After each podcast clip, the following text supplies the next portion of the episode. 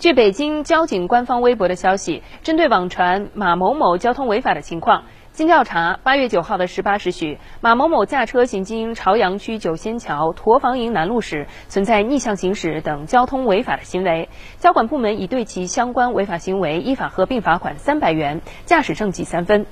另据媒体了解，马某某为演员马思纯。那么今天上午，马思纯在其个人微博发文致歉，称接受处罚会进行深刻的反思，请大家继续监督。